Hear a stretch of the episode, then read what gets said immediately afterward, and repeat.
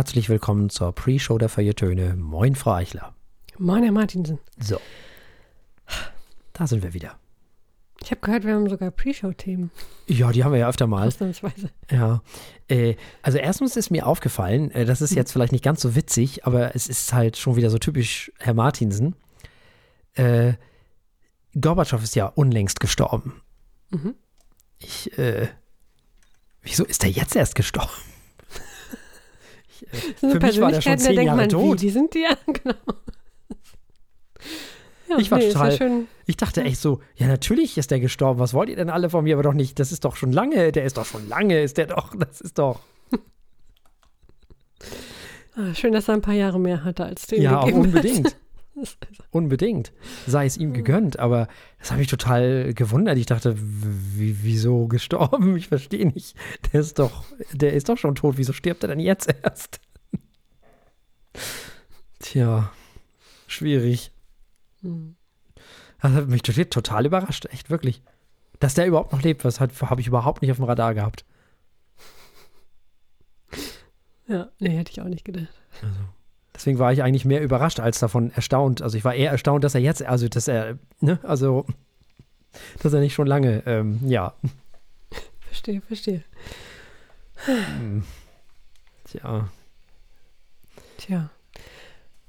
Tja, meine Schlagzeile hat auch mit Tod zu tun. hm, schön. Ist, nein, äh, hat, ist eigentlich auch, glaube ich, nicht so von äh, Weltrang wichtig. Ich fand nur die Schlagzeile so wunderschön. Ähm, absurd. Ursula von der Leyen's 30 Jahre altes Pony wurde von einem Wolf gerissen. Da Oh. dachte ich, wer, wer hat sich das jetzt ausgedacht? Ist schon 1. April? Nein? Okay. Ähm, nee, in Niedersachsen gibt es ja tatsächlich einige Wölfe. Hm. Und das war einer von den, wohl einer von den einzel wenigen einzeln äh, äh, durch die Gegend streifenden. Oha. Armes Pony, aber immerhin 30 Jahre ist auch ein stolzes Alter, glaube ich, oder? Wie alt werden Ponys so? Oh, das weiß ich nicht.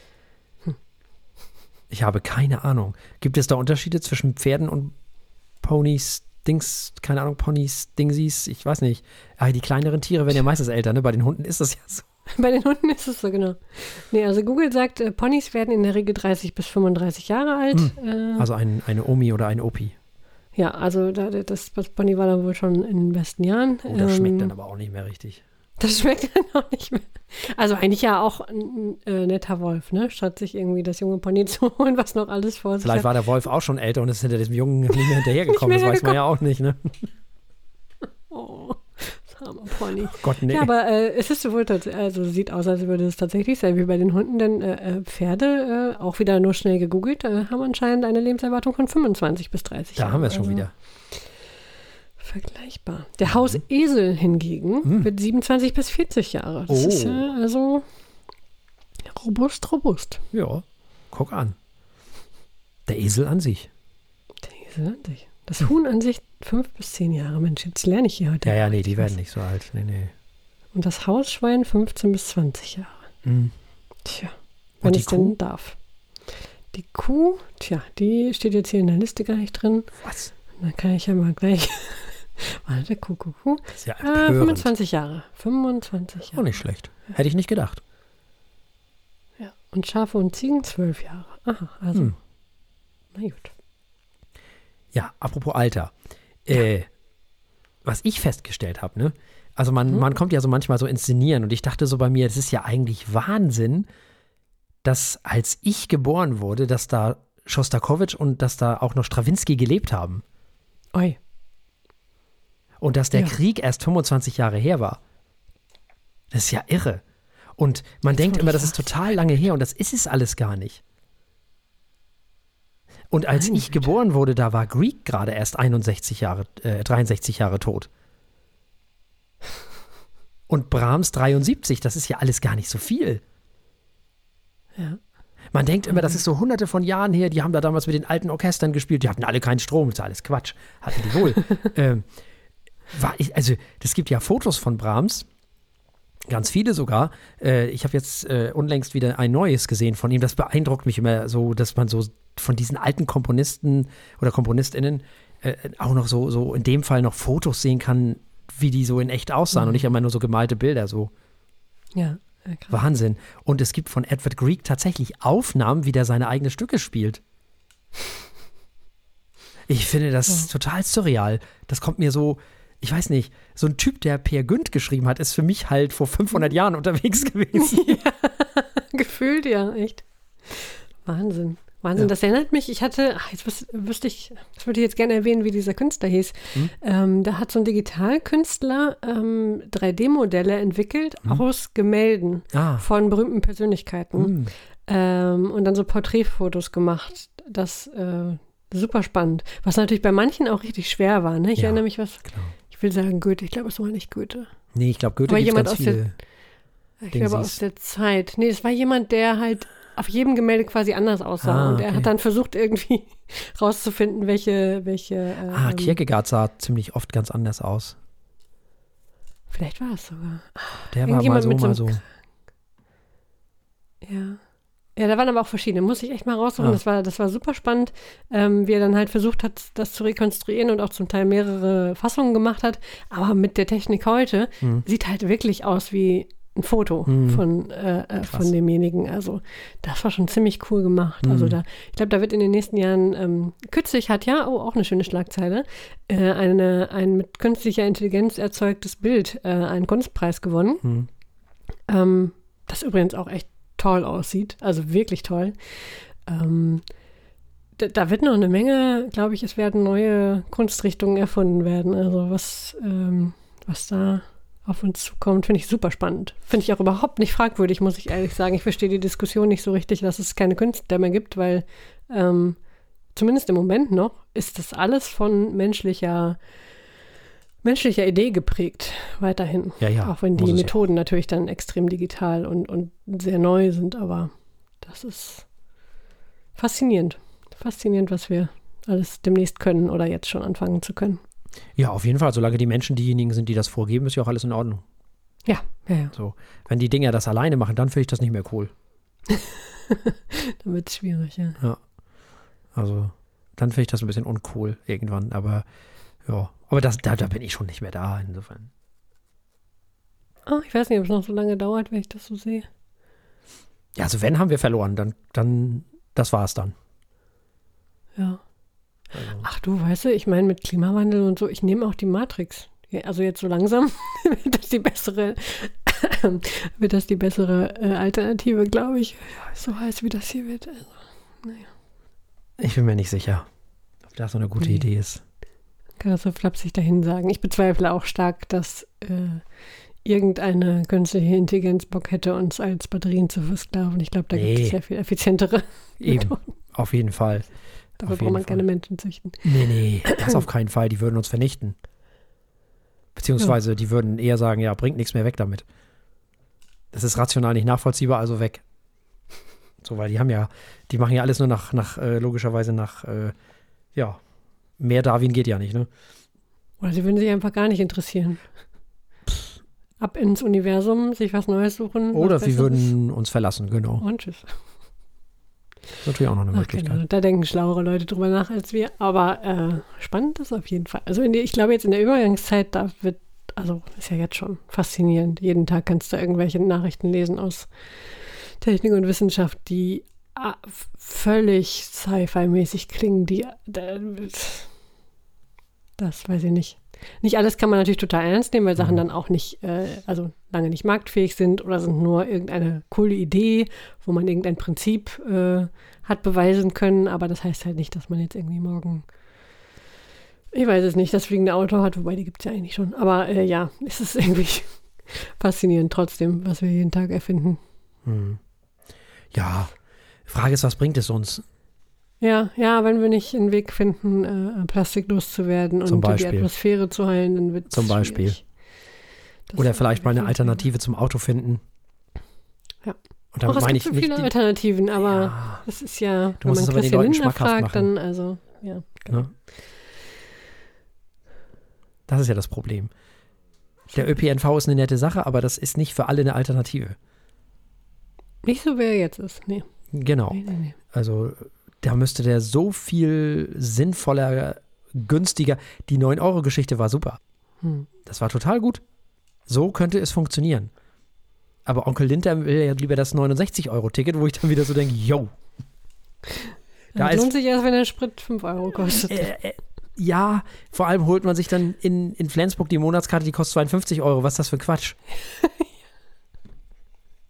Die meisten Leute müssen ja auch nicht durch, quer durch Deutschland Eben. fahren jeden Tag, Eben. sondern die fahren in ihrer Stadt Richtig. oder zwei Städte weiter. Es So, ist, ähm, wenn so überhaupt. Den Preis Die meisten du- Leute nutzen das 9-Euro-Ticket für zum Beispiel, habe ich jetzt mitbekommen, ähm, für Arztbesuche, Mhm. Ja. ähm, Leute, die nämlich Genau. normalerweise gar kein Geld haben, dahin zu kommen, mal zum Facharzt zu fahren und sowas alles. Hm.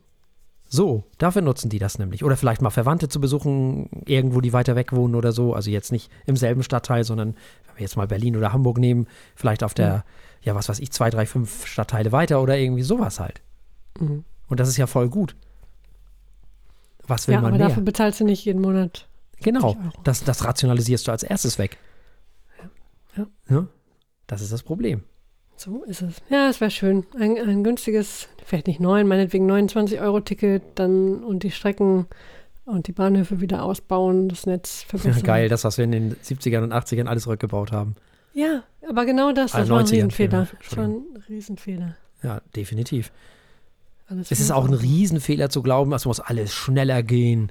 Die Bahn muss Nein. konkurrenzfähig für, zum Flugzeug sein. Äh, nein, die Bahn muss nicht schneller sein. Die Bahn muss nur einfach längere Strecken fahren. Die muss einfach von bis fahren.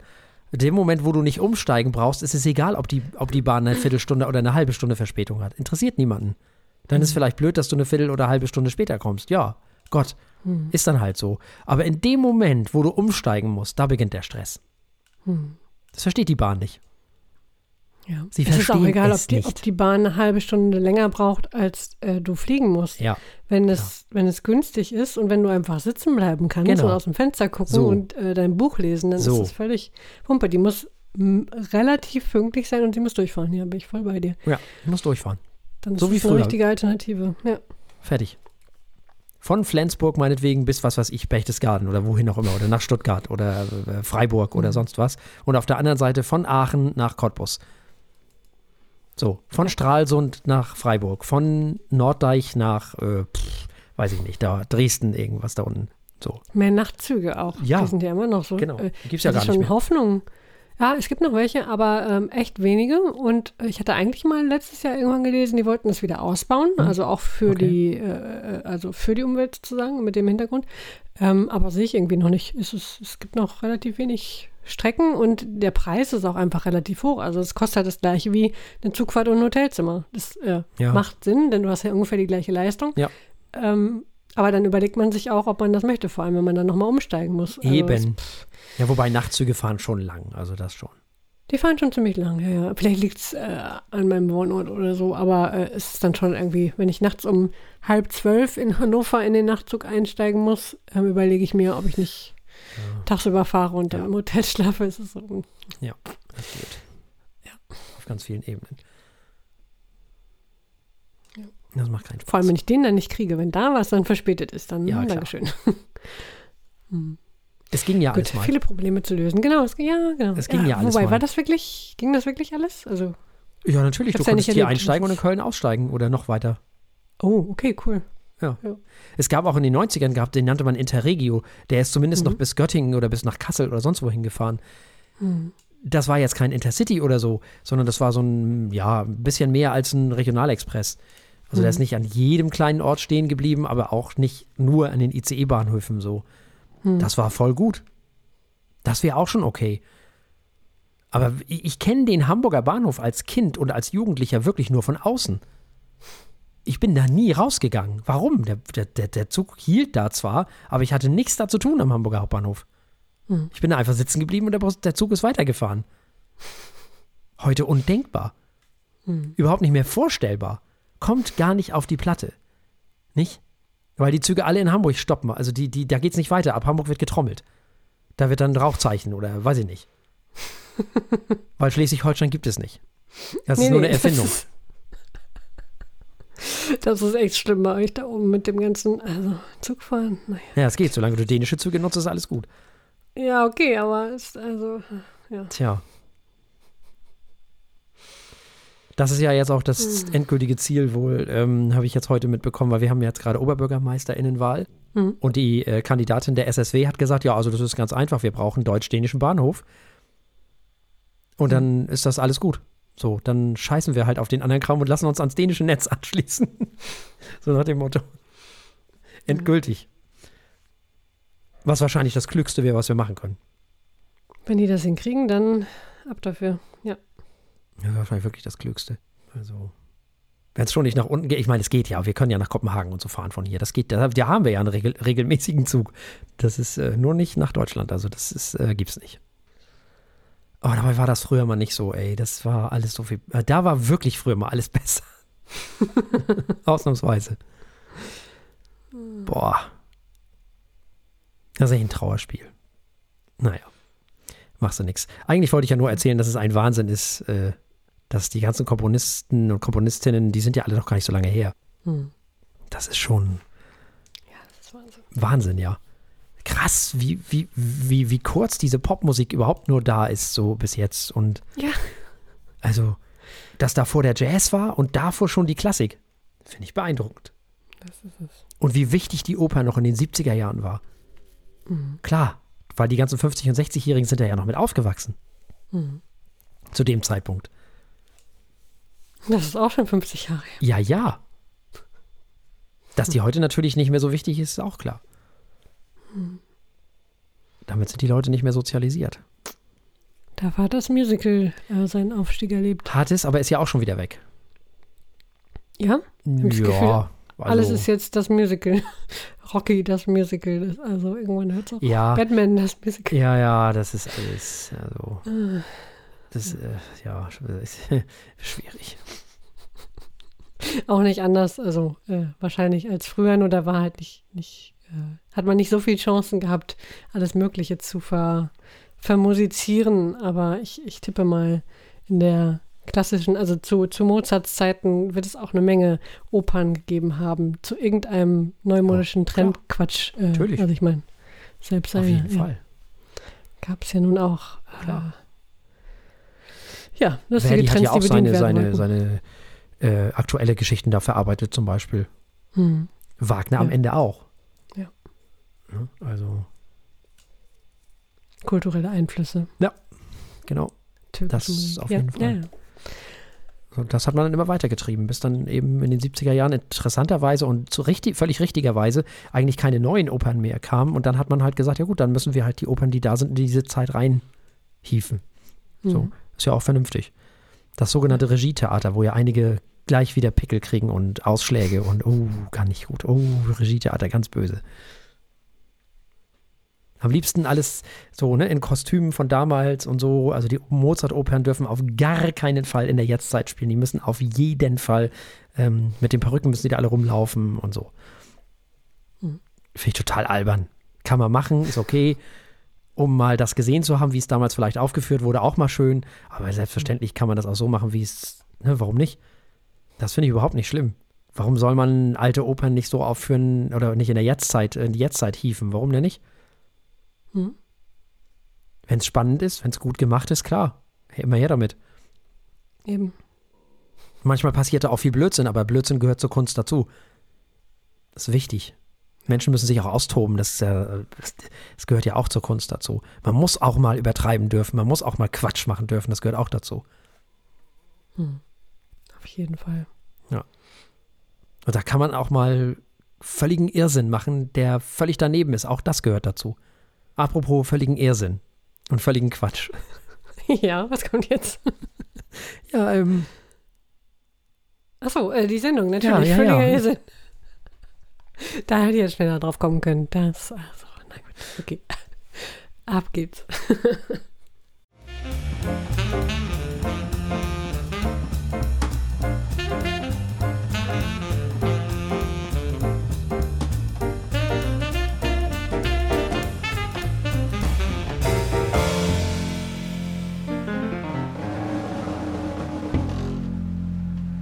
Herzlich willkommen bei den Feuilletönen, der Podcast mit wöchentlichem Wohlsein, der den Ohren gut schmeckt. Wir haben wie immer drei Alben für euch dabei. Wir starten heute mal ausnahmsweise mit der Klassik äh, eines lange verlorenen Meisters und zwar äh, von Winterberg Orchestral Works. Und dabei sind das Rundfunksinfonieorchester Berlin, Johannes Karlitzke und Jonathan Powell. Als zweites Album hören wir heute kanadischen Progressive Speed Thrash Metal von Voivod. Also man, wir, wir, wir, schlagen uns immer wieder selbst in dem Genre-Mix. Das ist Wahnsinn. ja, ne? ähm, und zu guter Letzt hören wir heute eine österreichische Band mit ungewöhnlicher Personalkonstellation. Ähm, äh, und da sind wir dann im Jazz. Wir hören Shake Stew mit Heat. Und alle, die uns nicht über UKW hören, können uns anschließend wieder begleiten bei der Verkostung eines Weines und zwar eines Riesling aus dem Supermarkt. Man höre und staune aus dem Weingut Leitz. Ein Riesling von 2020. Und damit übergebe ich auch direkt an meinen liebreizenden Kollegen. Ja, äh, vielen lieben Dank. Und der äh, sagt, besternt die Feuilletöne, hm, wo ja. ihr geht und steht. Und wo, wo wir zu finden sind, überall. Also besternt sie, beherzt sie, teilt sie, das wäre auch immer ganz cool. Egal wo, ob nun bei Instagram oder bei, bei Twitter oder wo es uns noch so überall gibt. Ich weiß gar nicht, wo wir überall sind. Wir sind auf jeden Fall auf ziemlich vielen Plattformen unterwegs. Das ist echt also Direkt hilfreich. aus eurer Podcast-App heraus. Genau. Äh, von Spotify. Teilt eure Lieblingsfolge. Ja, genau. Mit euren Hundis und euren Großeltern. genau. Das nämlich. Das hilft uns nämlich. Entfernte Verwandte, ja. Mhm. Muss man ganz ehrlich mal sagen. So, genug davon. Wir beginnen mit jemandem namens Hans Winterberg, der mir vorher überhaupt nichts gesagt hat, muss ich ganz ehrlich sagen. Und Kein Wunder, ähm, mhm. hm? Kein Wunder er war ja auch etwas verschüttet sozusagen. Genau. Einer von denjenigen, die man erstmal gar nicht so auf den ersten Blick irgendwie, ja, auf dem Schirm hat, weil der eben, ja, auch nicht so besonders populär sein konnte. Nun, ähm, dieser Hans Winterbeck wird gespielt vom Rundfunksinfonieorchester Berlin, von Johannes Kalitzke und von Jonathan Paul. Und wir beginnen mit Hans Winterberg. Das war ein Komponist und er lebte von 1901 bis 1991, wurde in Prag geboren und starb in Stepperg nördlich von München. Und wie das so oft ist bei Menschen, die 1901 geboren sind, man ahnt es schon, weil er Jude war, kam er in den letzten Wochen des Krieges noch in das Ghetto Theresienstadt, wurde befreit, kam dann zurück nach Prag, wo er eigentlich herkam, und emigrierte schließlich dann nach dem Zweiten Weltkrieg nach Bayern. Stilistisch blieb er eigenständig und setzte besonders auf Polyrhythmik. Also Polyrhythmik, da werden wir auch in der nächsten Folge nochmal drüber reden, wenn wir über Johannes Brahms und seine Symphonien reden. Ähm, das hat er also auch sehr gerne gemacht, kennzeichnet für seine Werke ist weiterhin das Festhalten an thematisch-motivischen Prinzipien bei der Melodiekonzeption und an der thematisch-motivischen Verarbeitung. Dann haben wir noch Johannes Kalitzke, das ist ein deutscher Komponist und Dirigent, der nach seinem Studium in Köln und Paris dann an mehreren Stellen äh, Chefdirigent war, unter anderem am Musiktheater Gelsenkirchen. Anschließend leitete er das Ensemble Musikfabrik und komponierte Opern. Seit 2015 ist er Professor für Dirigieren für zeitgenössische Musik am Salzburger Mozarteum. Und dann haben wir Jonathan Powell, der ist britischer Pianist und Komponist, der das Komponieren autodidaktisch erlernte, was ich auch total spannend finde. Sein Repertoire reicht von Bach bis zu zeitgenössischen Werken. Er ist spezialisiert auf Werke der Spätromantik und promovierte an der Cambridge University über Alexander Scriabin und über dessen Einfluss auf russische Komponisten. Und dann unterstützt das Ganze noch das Rundfunksinfonieorchester Berlin. Und das ist natürlich logischerweise ein deutsches Sinfonieorchester in Berlin. Und dieses Orchester spielt normalerweise entweder im Konzerthaus Berlin oder in der Berliner Philharmonie. Die Stücke, die wir hier hören auf diesem Album, auf dieser Aufnahme, das ist zum einen die erste Sinfonie mit dem Beinamen Sinfonia Dramatica aus dem Jahre 1936, das erste Konzert für Klavier und Orchester aus dem Jahre 1948 und schließlich die Rhythmophonie aus dem Jahr 1967. So, jetzt aber, Frau Eichler, endlich. Ja, ich fand, also das, äh, mit am spannendsten finde ich ja die Geschichte von äh, Winterberg. Du hast es ja schon ähm, zu großen Teilen erzählt. Und dass das Ganze eigentlich uns noch gar nicht vorliegen würde, hätte da nicht äh, ein Enkel von ihm geklagt, dann wäre das Ganze erst in ein paar Jahren ähm, überhaupt an die Öffentlichkeit gekommen. Also mhm. sehr schön, dass wir uns jetzt schon damit befassen können und dass diese Werke auch schon äh, aufgeführt und aufgenommen werden. Ja, das, was interessant und spannend ist, weil er hat ja mhm. sehr viele Radiosachen auch gemacht. Ja. Sehr ja, verwunderlich. Genau. Ja. Ja, wirklich. Dass es so gar nicht irgendwie im Fokus des Interesses war. Das stimmt. Äh, ja, aber zurück zum Album. Also es hat mhm. mir, die Aufnahme hat mir sehr gut insgesamt gefallen. Es ist natürlich unheimlich, äh, die, die Rhythmen sind spannend, die, ähm, es ist ein sehr voller Orchestersound. Das hat, äh, hat ähm, jetzt sage ich mal was ganz Banausisches, Banauserisches, ba, oh Gott, was ist das Wort? Ba, Banauserisch? Nee, Banausisches, ne? Ich weiß gar nicht. Banausisches? Ja, ja wahrscheinlich. Ich bin Germanistin, ich beschließe das jetzt so. Ja, ähm, sehr schön. Banauserisches. ähm, diese, diese diese klassische Filmmusik-Orchester-Zusammensetzung, die man erstmal hört, die dann aber ganz andere Dinge tut und viel, viel interessantere Dinge tut äh, als in den meisten äh, Film-Soundtracks, fand ich äh, sehr, auch wieder benauserisch, unterhaltsam. Schlicht. Mhm. Also das ist einfach, ähm, es passiert so viel. Man kann so viele schöne äh, Melodien und, und Ideen entdecken und das hat Spaß gemacht beim Zuhören. Es ist sehr dynamisch immer wieder. Mein Favorit der drei, drei sind ne? genau, Stücke war schon auch die Rhythmophonie, weil da, die fand ich am, am originellsten klang und für mich ähm, ja, am spannendsten war, da gab es am meisten zu entdecken und äh, mehr Dinge, die mich irgendwie in den Bann gezogen haben und, und irgendwie besonders klangen im Vergleich. Da, die anderen beiden waren auch klasse, klangen aber etwas vertrauter von der Art und Weise, wie sie ähm, also wie die Instrumente klingen, wie die, äh, wie alles miteinander harmoniert und zusammenspielt und die Rhythmophonie war da ein bisschen origineller. Das hat, ist mir auf jeden Fall mehr in Erinnerung geblieben. Das ähm, wäre mein, mein Favorit. Aber insgesamt durchaus eine Hörempfehlung. Hm. Ja, wie schon gesagt, ich habe ja die Werke dieses Komponisten bis jetzt noch nicht gehört. Und es ist sehr interessant, ähm, weil du ja auch gerade die Rhythmophonie äh, erwähnt hast dass er mich bisweilen deswegen auch an Bela Bartok erinnert. Wahrscheinlich mhm. eben genau wegen dieses Rhythmischen in seiner Musik.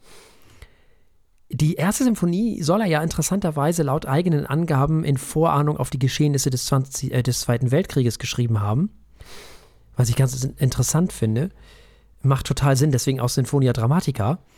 Mhm. Äh, interessant ist, dass das zwar klassische Musik des 20. Jahrhunderts ist, dass es sich aber nicht um Zwölftonmusik oder serielle Musik handelt oder Avantgarde, also auch wieder ein bisschen ähnlich wie Bartok, sondern um was Eigenes, und das ist dann doch wieder anders als Bartok, was sich nicht so sehr von der Melodie entfernt, dass man gar zu sehr abgeschreckt ist. Er verbindet eben vieles. Man hört den ein oder anderen russischen Kollegen genauso wie Bartok, Brahms oder Debussy. Debussy auch ganz stark vertreten, finde ich. Eine sehr hm. interessante Mischung.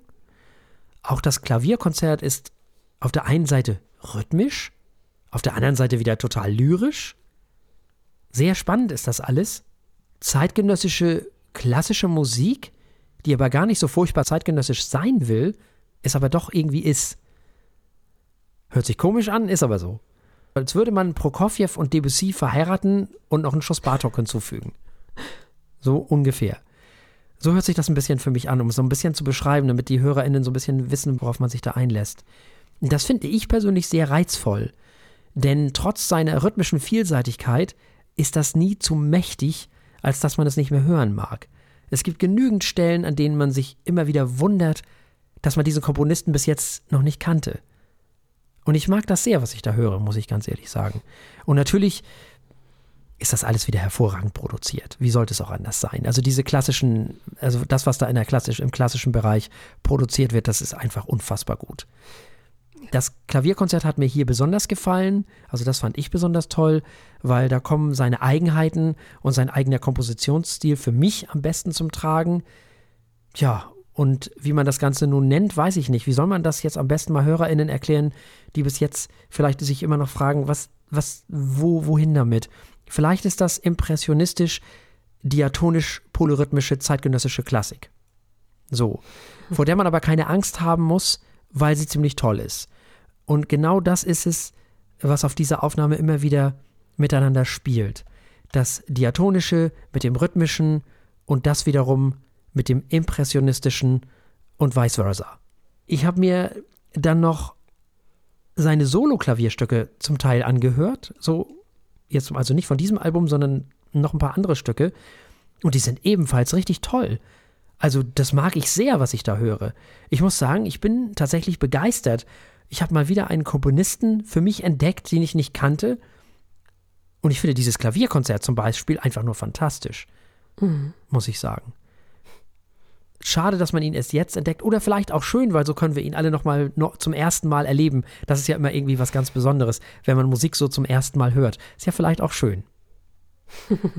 Insofern würde auch ich diese, diese Aufnahme den Menschen ans Herz legen. Denn man muss auch sagen, äh, das Rundfunksinfonieorchester Berlin, glaube ich, muss man jetzt nicht großartig noch ähm, erwähnen. Das ist ein hervorragendes äh, Orchester. Ich finde, es ist auch hervorragend dirigiert. Johannes Kalitzke hat das ganz toll dirigiert und Jonathan Powell hat das auch wundervoll gespielt, muss man auch mal ehrlich sagen. Aber äh, ich finde die Komposition toll, ich finde die Interpretation toll. Das kann sich schon sehen lassen und hören lassen. Das ist schon sehr, sehr schön. So, und weil dieses Ganze zum Glück für uns alle im Jahre 2022 erschienen ist, dürfen wir das Ganze auch bewerten auf unserer Skala von steht, läuft und rennt. Das ist diesmal schwer. Es ist eine richtig tolle Aufnahme, es sind richtig tolle Stücke, auch ein tolles Fundstück. Ähm, ich glaube allerdings, auch ob der Qualität einiger anderer Alben dieses Jahres äh, und auch Klassik-Alben dieses Jahres, dass es nicht in meine Shortlist für die Alben des Jahres kommt. Deswegen verdamme ich es auf ein extremst schnelles Läuft. Das ist schön, weil dann kann ich ihm nämlich im Rent geben. Sehr gut. Nicht immer das Gleiche, ja. Weil, ja, aber denn, ne, da es ja nicht zwei Rents bekommt, kommt es ja auch nicht in die, in die Liste der mhm. zu wählenden Stücke sozusagen. Ach so. Ja. Ah, jetzt bin ich daran schuld. Na gut. ja, ein, irgendeiner muss, muss schuld sein. Irgendeine in dem Fall, eine muss schuld sein. Also, wir hörten das Rundfunksinfonieorchester Berlin. Wir hörten das Ganze unter der Leitung von Johannes Kalitzke und wir hörten Jonathan Powell am Piano und die spielten Winterberg Orchestral Works, heißt das Album. Und es gab ein Läuft von Frau Eichler und ein Rennt von mir. Sehr gut, sehr gut. Damit kommen wir zu etwas ganz anderem. Mhm. Wir brauchen eigentlich, wir können eigentlich äh, grundsätzlich jedes Album äh, einleiten bei uns fast in der Sendung. Und wir kommen jetzt mal zu etwas ganz anderem. Eigentlich müssten wir von Monty Python dieses ja, genau. einfach nur einspielen. Now for something completely genau. different. Äh, wir kommen zu Voivod. Hm. Das ist eine kanadische Heavy Metal Band aus Quebec, also aus dem franco-kanadischen Raum, mhm. die schon 1982 gegründet wurde. Die feiern dieses Jahr 40-jähriges Jubiläum, also viermal so viel wie wir. Mhm. Und seit der Gründung der Band äh, haben sie sich auch musikalisch ganz schön weiterentwickelt. Sie haben Speed Metal und Progressive Metal und Thrash Metal äh, miteinander vermischt und einen Stil zusammengebaut, der sich dann immer verfeinert hat und kürzlich auch nochmal geändert, weil äh, ein Gitarrist, glaube ich, war es, gestorben ist und ähm, ersetzt wurde. Und äh, in diesen verschiedenen Besetzungen haben sie bis heute 15 Studioalben veröffentlicht oder bis vor kurzem. Auch einige interessante Preise gewonnen, zum Beispiel den Visionary Award bei den Progressive Music Awards 2017 und ihr Album The Wake 2019 wurde mit dem Juno Award für das Metal Hard Music Album of the Year ausgezeichnet. Wir hören nun für heute das neueste Studioalbum von Voivod. Es heißt Synchro Anarchy und wurde im Februar 2022 veröffentlicht. Und wir hören erstmal Herrn Martinsen dazu. Mhm. Äh, ich kenne die schon sehr lange. Oh, ja. Ähm, und es werden ja erstmal Rhythmen gebrochen. Aber wie? Mhm. Also wieder polyrhythmisch eigentlich. Na, was heißt polyrhythmisch eigentlich nicht? Der Rhythmus wird geändert, die finden ja nicht gleichzeitig statt. Mm, das ist unfassbar spannend schon mal. Das haben sie auch immer schon gerne gemacht. Da nicht ganz so extrem am Anfang, aber dann im Laufe ihrer Karriere ja doch. Es wird sehr hübsch geprockt und gerockt, muss man sagen. Mir gefallen erstaunlicherweise die Melodien. Das war etwas, was ich von denen noch gar nicht kannte. Das war ja früher anders. Muss ehrlich sagen, ich habe sie dann auch ein paar, ja, muss ich fast sagen, Jahrzehnte aus den Augen verloren. Äh, sehr mächtiger Sound. Sehr dicht, sehr dick, sehr voluminös. Bisschen zu viel Kompressor, bisschen zu komprimiert manchmal, wie ich finde, ist mir manchmal ein bisschen zu trocken und zu eng der Sound. Mhm. Äh, allerdings hat äh, Dennis Bellangere, wenn man den so ausspricht, einen sehr drolligen kanadischen Akzent, wie ich finde. Das ist schon mal sehr, sehr hübsch. äh, ich muss ehrlich sagen, ich habe sie das letzte Mal gehört Ende der 80er. Damals war Metal groß. Das war so die Zeit, als so Speed Metal gerade richtig so in war und dieses alles. Hm, also als die 90er eigentlich schon waren. Und da gehörte der Metal so ein bisschen zum Mainstream. Metallica und, und, und Queensryche waren damals ziemlich bekannt und überhaupt kamen auch ein paar Ältere wieder auf einmal und hatten Hits, so Iron Maiden und was weiß ich, so ähm, ab Mitte, Ende der 80er. Und plötzlich war Metal im Mainstream angekommen. Das war tatsächlich die Zeit, wo der Metal in den Charts war. Nun nicht Voivod, aber andere. Und als ich sie das letzte Mal hörten, da hörten sie sich natürlich ganz anders an da war nichts mit Melodievielfalt, Melodienvielfalt und solche Sachen. Das war halt anders. Das war halt damals eher Speed oder Thrash Metal. Da ist aber mittlerweile schon mal eine ganze Menge drin versteckt in diesem Album, was es noch zu ergründen gilt. Und um es gleich vorwegzunehmen, Voivod ist speziell und wird es auch mit diesem Album nicht schaffen, die Charts zu stürmen. Aber davon, dafür bekommt man Metal-Kunst. Und wenn man das jetzt so hört, im Gegensatz zu früher, dann denkt man so, meine Güte, ist diese Band erwachsen geworden. Weil ich kenne die tatsächlich noch so als Beat Metal Band und als das, was sie damals halt waren. Das war an sich schon außergewöhnlich genug so. Nun aber sind sie was ganz eigenes und haben alles andere hinter sich gelassen und spielen mit einer Souveränität auf, dass es eine, ja, dass es nur so eine Freude ist. Und sie haben immer noch genügend Ecken und Kanten, um nicht in Langeweile abzugleiten, finde ich. Diese schiefen Gitarrenriffs, die erkennt man wieder, die sind auch immer noch da. Und die machen Voivod ja auch zu Voivod. Und sie sind eben einer der wenigen, die aus der Zeit übrig geblieben sind, so die von den Bands, die sich dann irgendwann in den 80ern gegründet haben. Einziger Kritikpunkt, äh, das habe ich ja schon gesagt, dass mir das Album so ein ganz klein bisschen zu eng, zu trocken, zu dick produziert wurde. Ja, ansonsten, also was die Produktion angeht, ein bisschen zu sehr späte 80er-like oder frühe 90er-like, je nachdem, wie man mag äh, je nachdem, ob man das eigentliche Jahrzehnt nimmt oder das popkulturelle Jahrzehnt. Aber ansonsten war ich sehr positiv überrascht, muss ich sagen. Sehr schön. Ja, da ging es mir ganz ähnlich. Äh, gleich beim ersten Song ja schon, fand ich, äh, Paranormalism heißt er, glaube ich, genau. Äh, wurde mir klar, okay, das mit der Anarchy meinen sie ernst. Ständig wechselt der Rhythmus, sehr schön. Der Rhythmus lässt sich nicht regieren. Hier entscheiden die Töne selbst, was sie machen. Nein, Quatsch. Ähm, sehr, sehr spannend. Ja. Äh, und dieser, dieser Mix aus diesen vielen Dingen, aus denen jeder Song besteht. Ne? Also der, man greift mal hier in die Box und da in die Box. Und das hat, man weiß vorher nie, was man bekommt, aber mit der Zeit weiß man, dass doch eigentlich äh, jeder Song ziemlich gut ist. Das hat echt Spaß gemacht. Also muss ich ehrlich sagen, es gab gab so viel auf dem Album zu entdecken. Das ist sehr, ist mir sehr ans Herz gewachsen mit der Zeit. Am Anfang ist es ein bisschen schwer zugänglich, weil man irgendwie gar nicht weiß, was da kommt. Das wechselt immer wieder und äh, man weiß nicht mal, gibt es jetzt Strophen oder nicht? War das ein Refrain? Keine Ahnung. Vielleicht gibt es sowas. Wollen Sie das? Und dann hört man es immer wieder und irgendwann ähm, erschließt sich dann doch eine Struktur. Ähm, fährt mich da auch immer ein bisschen langsam, aber ähm, mit der Zeit erschloss sich das und, und ist mir immer mehr ans Herz gewachsen, dass äh, hat wirklich Spaß gemacht, auf Schatzsuche zu gehen. Mhm. Ja, wieder so ein Album, was irgendwie, es scheint ja nicht originell zu sein. Ich habe mal so ein bisschen, weil ich so viel davon las, dass Voivod halt machen, was Voivod so machen, äh, um zu schauen, ob die sie tatsächlich so klingen wie vorher, was ich eigentlich gar nicht so sehr finde. Aber gut, ähm, für mich war das, waren, war diese Band neu und dieses Album obwohl es ja gar nicht modern klingt, trotzdem sehr originell und besonders. Und äh, Progressive ist ein Begriff, der hier definitiv reingehört. Dass die, die, die experimentieren, die trauen sich was und ähm, machen ihr Ding. Das gefällt mir unheimlich gut, muss ich sagen. Hm. Sehr spannend. Da muss man sich drauf einlassen. Ich glaube, die klassischen Heavy Metal Fans äh, brauchen starke Nerven, würde ich sagen. Also wer, wer gerne ACDC hört, ähm, muss sich hier erstmal mit anfreunden. Mhm. Das ist nicht so. Das ist anders, ja. Ist anders. nicht so geradlinig. Nicht so, ja, so genau. Also sehr viel moderner, ne? Also.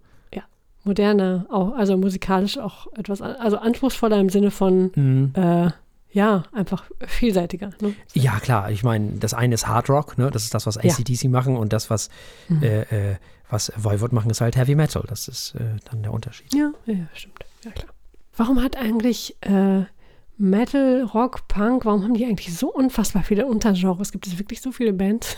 wahrscheinlich schon. Ja, es gibt wahrscheinlich mehr Genres als wieder. Bands, gerade beim Ja, Metal. Also genau. das, äh, Manchmal denke ich mir, es gibt so Genres und dann gibt es irgendwie eine Band. Das, das ist sicherlich auch so. Ja. Da bin ich mir sicher, dass es das Aber gibt. ja, hm. Ja, ganz bestimmt. Spannend. Naja. Gut, ja, nee, Voivod, äh, to toller äh, Fund. Ich bin froh, dass ich diese Band kennengelernt habe. Die können was. Ach, die kanntest du gar nicht? ja. Nee, hatte ich gar nicht auf dem Schirm. Ah, Also Weil du hast sie doch neu für reingeschrieben. mich. Ich habe sie reingeschrieben. Genau, ich habe ich hab sie jetzt kennengelernt. Ach so, ich habe okay. sie quasi Ja. gefunden, aber ich wusste nicht zu dem Zeitpunkt, dass sie schon so lange Musik machen Ah, und verstehe. schon so lange Hm. so gute Musik Verstehe, machen. verstehe. Das war mir nicht klar. Also jetzt erst zum Anlass der äh, Musiksuche für die Sendung Hm. wurden Okay. sie mir bewusst. Ah, verstehe. Und dann habe ich auch noch festgestellt, sie haben ein Album namens, äh, ein Album namens Röhr. da waren die mir gleich sympathisch und dachte ich, die müssen gehört werden. Ja. Wer so viele Buchstaben aneinander reiht, äh, ja. Ja gut, das, äh, der Kanadier an sich und die Kanadierin an sich, sie machen komische Sachen mit der englischen Sprache. Das ist, äh, wissen wir ja nun. Das gefällt mir. So muss das sein. Und weil das Album in diesem Jahr erschienen ist, 2022, müssen wir es auch bewerten. Auf unserer Skala von steht, überläuft bis rennt. Wenn das Album ein bisschen besser produziert gewesen wäre, hätte es wirklich ein krachendes Rent gegeben. So gibt es ein sehr schnelles Läuft. Sehr schön, dann bin ich jetzt frei, ihm ein Rennen zu geben. Obwohl ich dir absolut zustimme. Die, die Produktion war wirklich ein bisschen, bisschen flach irgendwie. Schade. Ja. Aber hervorragende Songs, hervorragende Musiker. Definitiv. Tolle Sache. Okay, das heißt, Synchro Anarchy von Voivod hat ein Läuft von Herrn Martinsen bekommen und ein Renn von mir. Und wir kommen zu was ganz anderem. Wir kommen zu Jazz. Wir kommen zu Shake Stew und wir kommen zu dem Album Heat. Es handelt sich um eine österreichische Band, die ganz viele außergewöhnliche Dinge äh, in sich birgt und äh, zusammenfasst sozusagen. Die haben 2016 das Deb ein Debütalbum oder ihr Debütalbum veröffentlicht, das dritte Studioalbum namens, ich sage jetzt mal einfach Gri Gri, wahrscheinlich, wurde mit dem Preis der deutschen Schallplattenkritik ausgezeichnet. Das, was diese Band aber so besonders macht, ist weder das Debütalbum noch das Studioalbum, was diesen Preis bekommen hat, sondern die ungewöhnliche Zusammensetzung aus zwei Schlagzeugern, zwei Bassisten und drei BläserInnen. Namentlich Astrid Wiesinger, Johannes Schleiermacher und Mario Rom bilden nämlich die Bläsergruppe, Nikolaus Dolb und Herbert Pirker sitzen am Schlagzeug und Lukas Kranzelbinder und Oliver Potratz spielen Bass. Diese Instrumentierung erzeugt natürlich erstmal einen ganz speziellen Sound. 2022 veröffentlichte die Band ihr fünftes Album mit dem Namen Heat, um das soll es heute gehen und das, über das wollen wir sprechen. Dieses Album besteht aus sieben Eigenkompositionen. Das ist im Jazz ja auch nicht so oft, dass man eigentlich äh, nur Eigenkompositionen hat. Normalerweise spielt man ja dann immer irgendwelche äh, Klassiker. Produziert wurde das Ganze oder aufgenommen wurde das Ganze in den Jahren. Jetzt geht's wieder los. Italienisch, haha, keine Ahnung. Wahrscheinlich Cicaletto Studio in der Toskana. Auch nicht der schlechteste Ort, um ein Album aufzunehmen. Ja, Kann man mal machen. sehr schön. Ja, erstmal, also diese Instrumentierung kann ich nur begrüßen. Ja, für mehr Bässe und mehr Schlagzeuge in, äh, in jeder Band, bitteschön, und auch mehr Bläser.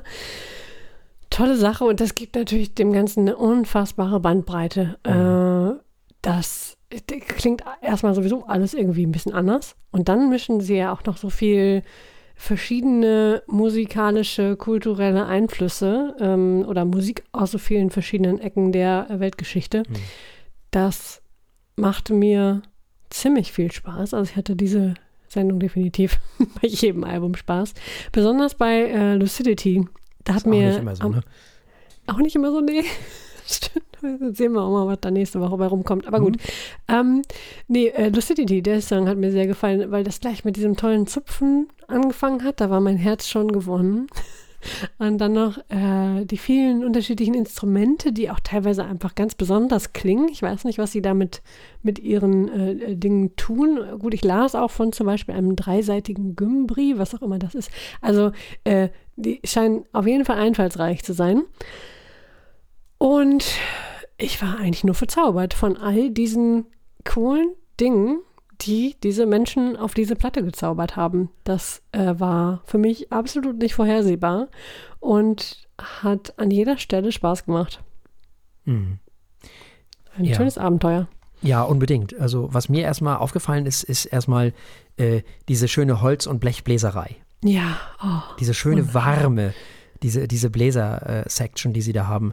Äh, das ist so schön und, und so harmonisch dicht gespielt, obwohl die ja in Anführungszeichen nur zu dritt sind. Und das gab dem Ganzen für mich schon was Symphonisches auf Anhieb. Es handelt sich ja nebenbei auch noch um zwei akustische Bässe, die wir hören und nicht um E-Bässe. Finde ich auch ganz spannend. Also eben zwei Schlagzeuger und drei Bläser und eben diese beiden akustischen Bässe. Und diese Bläser bestehen meist aus Trompete und zwei Saxophonen, manchmal auch aus Querflöte. Wir haben es mit einem sehr warmen, vollen Klang zu tun, der aber nie aufgetragen wirkt. Alles bleibt trotzdem durchsichtig und facettenreich. Und eigentlich ist dieses Septett so eine Art Mini-Jazz-Kammerorchester. Zumindest vom Klang her. Also man könnte meinen, dass es sich so um eine Art Kammer-Big Band handelt. Das ist vielleicht so ein bisschen, das ist ein toller Begriff. Das Ne? trifft es total. Ja. Und das beschreibt auch diese, diese, diese Wärme, diese tonale Wärme, die hat mir auch unheimlich gut gefallen. mm, Die gut heißt ja auch Heat. okay. ja. Das, das hat auf jeden Fall ist das ein guter Albumtitel, das, das kann man nicht anders sagen. Und ein tolles Albumcover nebenbei, wo wir schon dabei sind. Mhm. Stimmt. Stimmt auch. Ja, was hören wir jetzt? Diese, was macht diese Kammer-Big Band? Nennen wir sie mal so. Was ist das für ein Jazz, den wir hier hören? Ja, so, beim, wenn wir uns mal auf das Schlagzeug konzentrieren, handelt es sich zunächst einmal so um Afrobeats, die sehr geschickt von Nikolaus Dolb und Herbert Pirker verprockt werden und von Lukas Kranzelbinder und Oliver Potratz am Bass so wundervoll untermalt werden. Äh, wirklich dieses, diese Rhythmus-Section, diese Rhythm-Section ist, ist grandios. Und dann haben wir noch diese BläserInnen, da hören wir dann so ein bisschen Ellington Blues, ein bisschen Jazz Messengers, also Art Blakey and the Messengers. Dann dieses harmonisch-symphonisch-repetitive, was dem Ganzen fast schon was Hypnotisches gibt. Dazu eine Prise hübscher Melodien und eine Riesenschippe Können. Und schon hat man Shakespeare eigentlich ganz einfach, ne? Ähm, wenn man sich das mal so überlegt, ist es natürlich nicht, es ist sehr, sehr viel mehr als das. Man muss es gehört haben. Wenn das alles so einfach wäre, das ist es natürlich nicht. Ähm, was hier passiert, passiert natürlich mal wieder auf allerhöchstem Niveau. Wie üblich beim Jazz.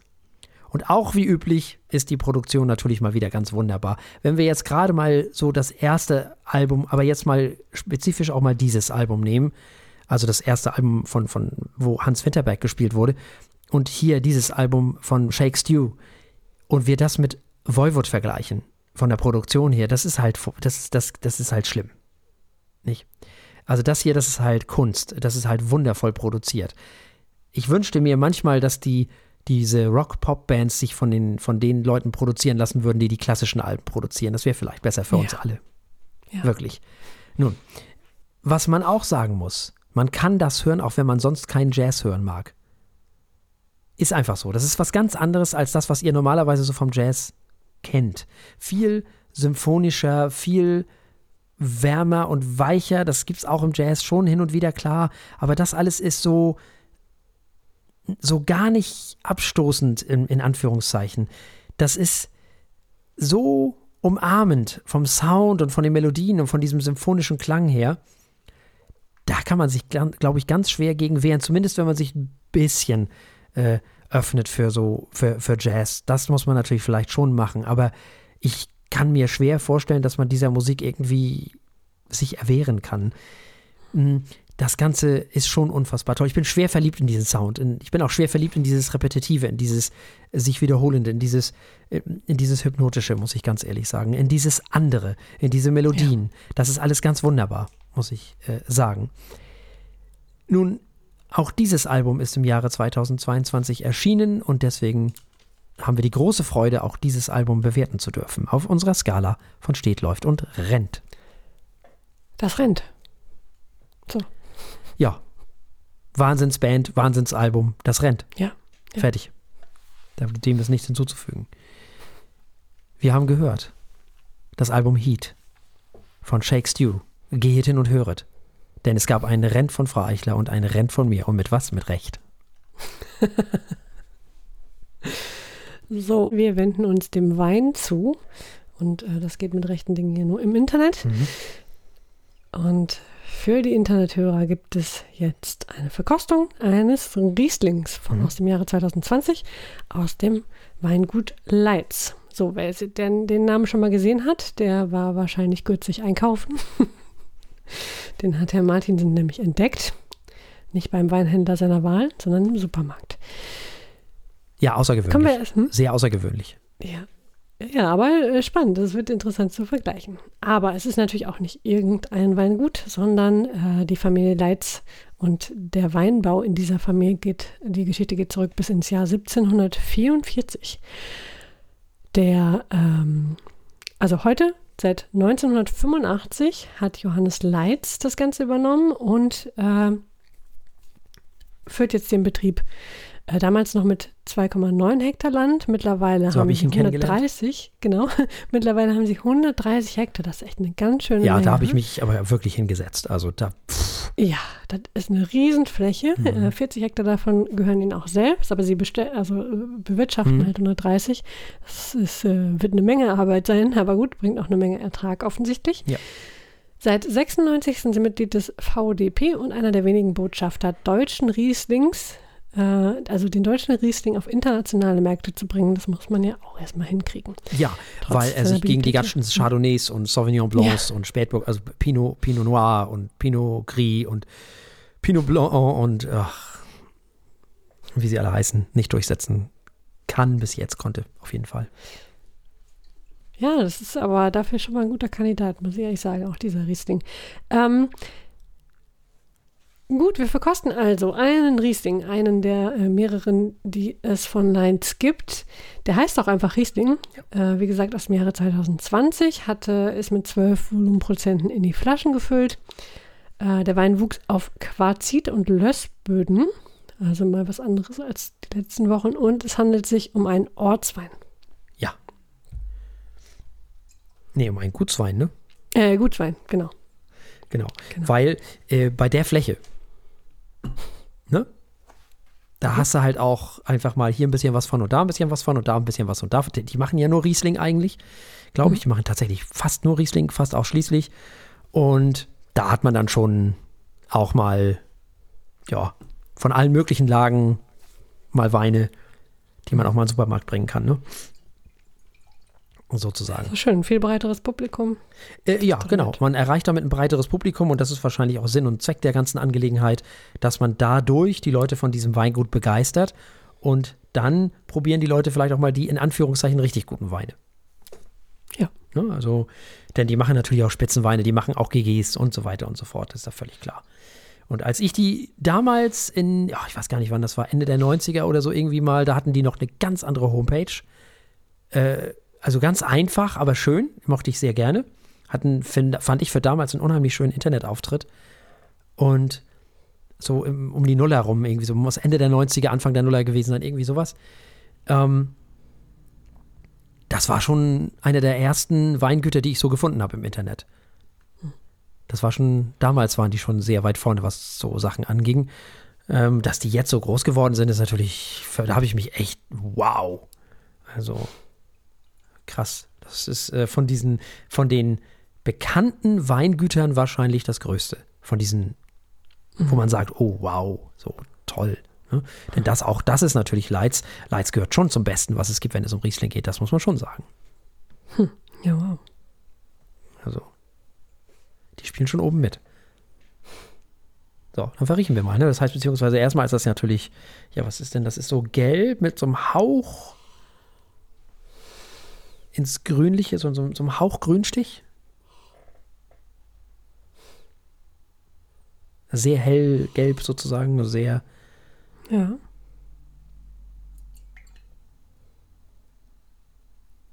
Und riechen, ja, wie so ein Riesling halt gerne mal riecht. So ein bisschen wie Bonbons. Ja, total süß. Was er allerdings nicht äh, auf, auf der Zunge ist, süß, muss man jetzt schon sagen. Oder nur so im Hintergrund. Ja, fruchtig, ne? Genau. Aber auch was Gemüsiges.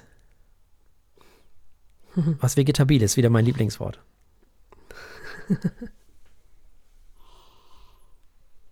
Ja, oh, ganz viele, aber bunte Früchte, ganz Ja, viel. ja. Meine Güte. Früchte, Beeren, Mhm. keine Ahnung. Möchte sagen Quitten, aber halt so, so richtig süße Früchte. Mhm. Ist aber auch Mineralik drin.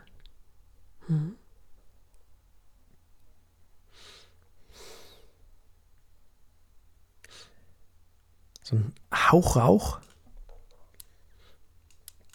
Ganz im Hintergrund.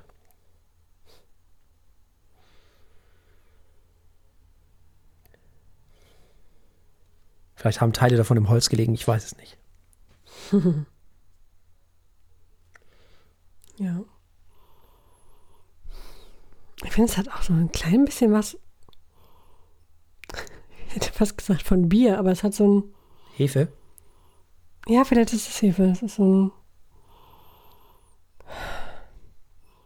Aber im Hintergrund. Das, aber es Mhm. passt eigentlich ganz schön zu dem Fruchtigen. Das ist. Äh, passt gut zusammen. Hm. Schön, schön.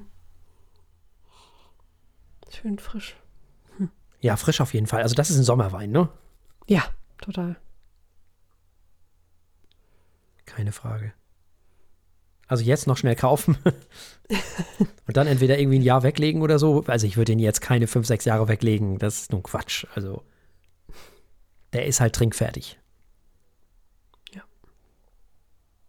Und dann im nächsten Frühling trinken vielleicht. Mhm. Ja.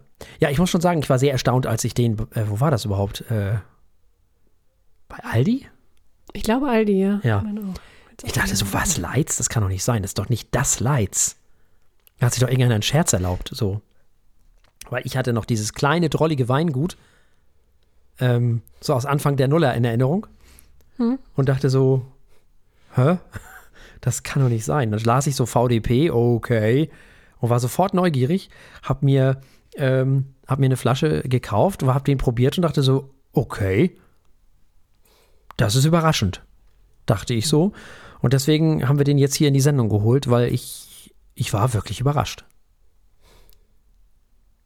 Und die Nase ist wirklich gut. Ja. Das muss man einfach so sagen. Da ist auch Beerne drin. Der Oh berühmte Apfel. Dieser knackig frische. Es ist ein Obstsalat. Es ist einfach. Ja, absolut. Tatsächlich. Hm. Aber das ist auch wirklich, es ist nicht nur, nicht nur eine Mischung aus Obst, sondern es hat auch diesen süßen Charakter, den Obstsalat Mhm. so kriegt. Diesen, äh, ja, mehr als die Summe seiner Teile. Schön. Ja, ob sich das auch äh, gleich auf die Zunge überträgt, das wollen wir jetzt mal testen, würde ich sagen. Nicht wahr? Oh ja. Oder? Ah, hm. Achso, ja, genau. Äh, Prost. ja, Prost.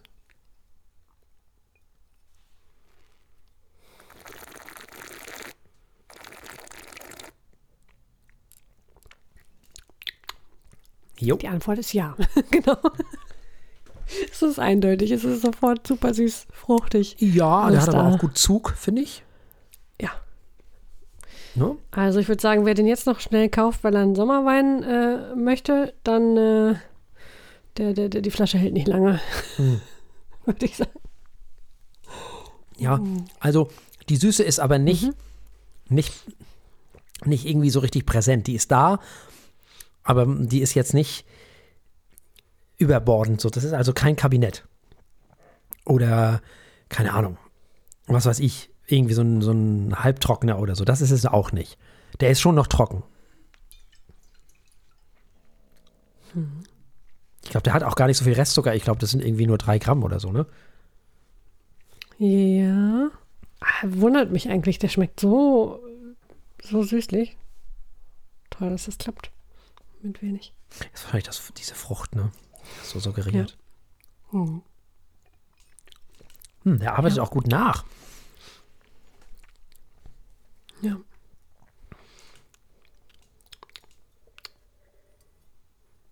Hm. Schön. Also äh, hm.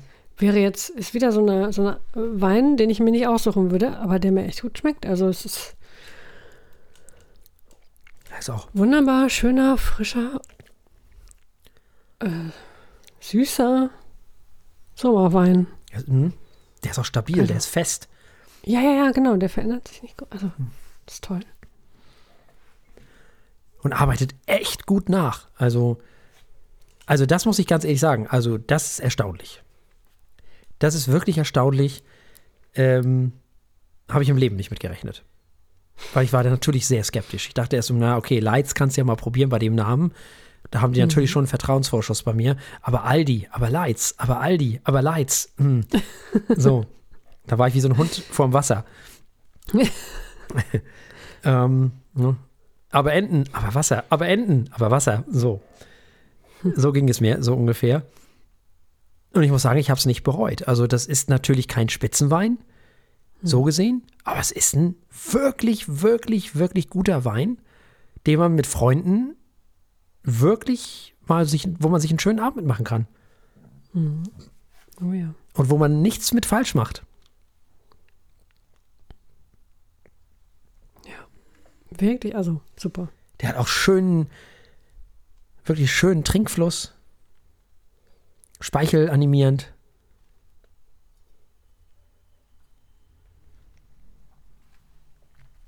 Ja. Sehr schön. Ja, wirklich.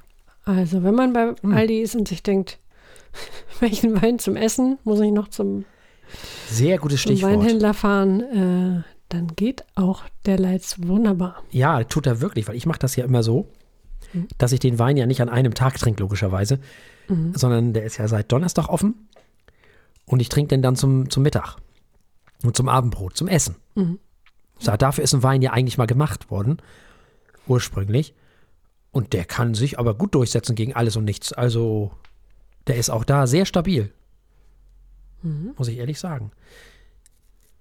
Finde ich die Entwicklung gut, weiß ich nicht. Ich bin sehr zwiegespalten.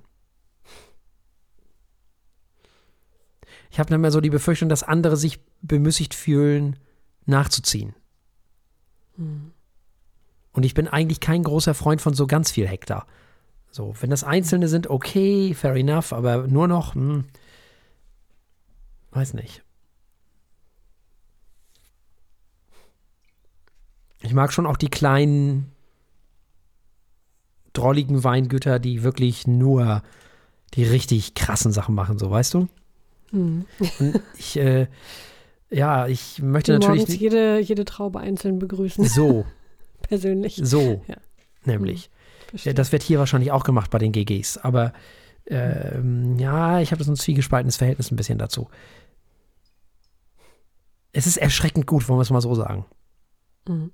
Das ist, äh, macht mir ein bisschen Angst. Vielleicht will ich auch einfach nur, vielleicht sagt mein Kopf einfach auch nur, was hat dieser Wein hier zu suchen? So, ne? Lass deine Vorurteile fallen. Tja. Genieße diesen Wein vom Aldi.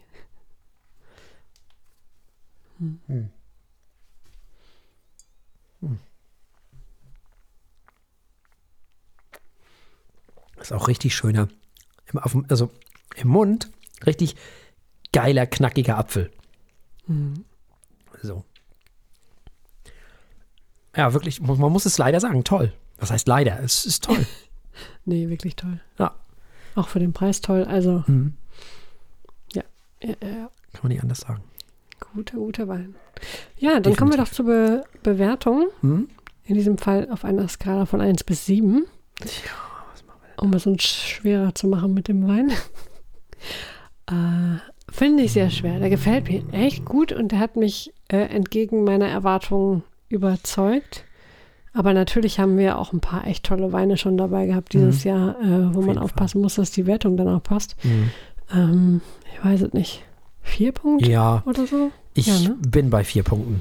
Also vier von sieben Ja. ist doch wirklich, das ist doch gut. Ja, das ist gut. Da kann man doch nicht meckern. Die zwei plus unter den.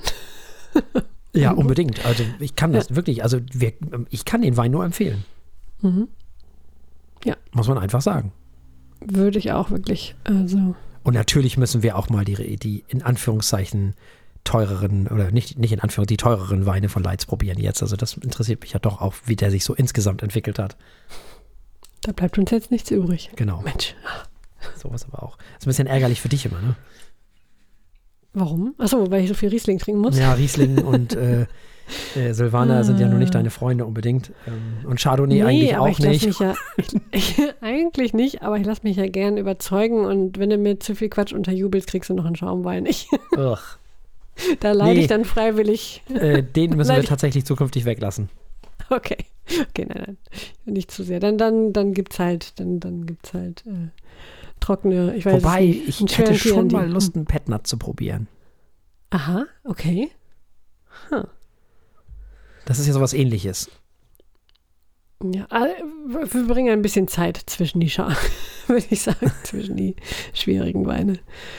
Ah, Der Körper muss sich regenerieren. Ja, So. wir haben ja auch noch richtig geile Rotweine in diesem Jahr. Also, Oh ja, oh, da kommt noch schöne Sachen. oh ja, Oh, wow, wow. Ich freue mich drauf. schöne Sachen.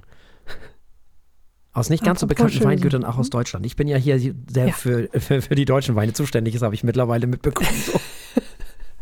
Das stimmt. Und ich muss die, muss die, äh, das Mittelmeer Abgrasen. reinmischen, abgrasen.